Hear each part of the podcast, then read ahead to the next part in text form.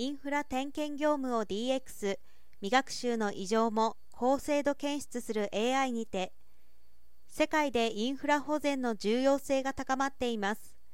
日本国内では道路橋トンネルなどが急速に老朽化していく上少子高齢化という社会課題が重しになっていてさらには危険な場所での点検員の負担軽減も課題であり安全で効率的なインフラ保全を実現する AI の導入が求められています。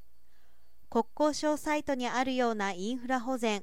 その効率化には異常の早期発見が必須です。ドローンやロボットなどを活用すれば省力化にもつながります。ひび、錆などの異常は大量の類似画像と正常画像を専用 AI に学習させれば検出可能となります。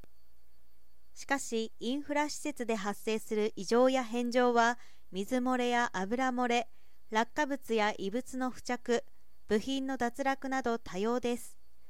不特定な異常は点検画像を軸にしたいくつかの手法で検出できるが山岳地の鉄塔橋梁の高架下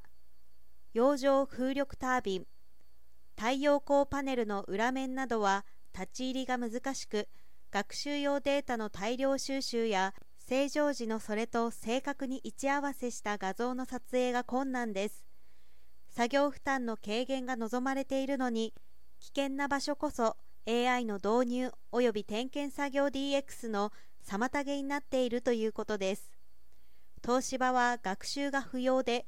点検箇所の正常画像を数枚用意するだけでひび、錆のほか水漏れや異物付着部品脱落など発生頻度低ないし未学習の異常も高精度に検出する AI を開発しました。同 AI は点検画像と正常画像の比較を学習済み深層モデルの特徴量を用いて行います。